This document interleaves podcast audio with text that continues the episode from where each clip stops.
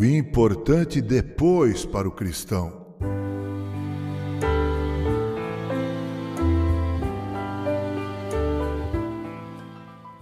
Permita-me ler Hebreus 12, 11.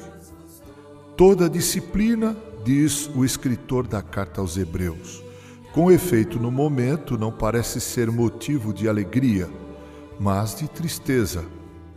Ao depois, entretanto, produz fruto pacífico aos que têm sido por ela exercitados, frutos da justiça. Quão alegres ficam os cristãos no depois. Nenhuma calmaria é mais profunda do que aquela que sucede à tempestade. Quem nunca se alegrou com os raios brilhantes do sol após a chuva? Os banquetes da vitória são para os soldados que trabalham duro. Depois de matar o leão, comemos o mel. Depois de escalar o desfiladeiro Dificuldade, como lemos no livro O Peregrino de John Bunyan, sentamos sob o abrigo para descansar.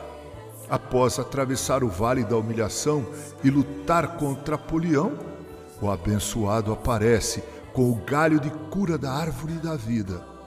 Nossos sofrimentos, como as quilhas dos barcos do mar, deixam depois de si uma linha prateada de luz santa.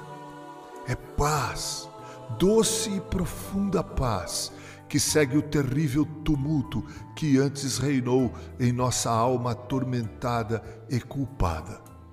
Veja, então, o estado feliz de um cristão. Ele recebe as melhores coisas por último, portanto, neste mundo experimenta primeiro as piores mas mesmo suas piores provações, depois se transformam em algo bom. Arados pesados produzem alegres colheitas.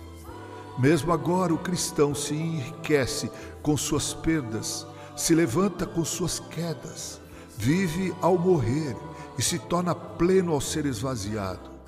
Se então suas graves aflições lhe rendem um fruto tão pacífico nesta vida, como será a vindima completa de alegrias depois no céu?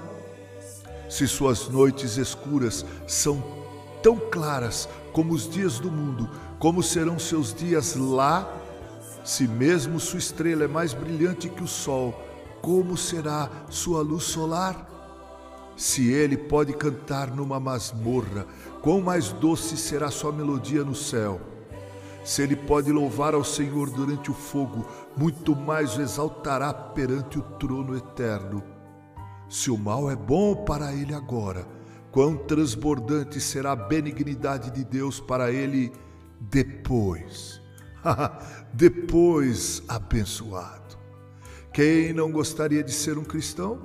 Quem não suportaria a cruz de agora pela coroa que virá depois?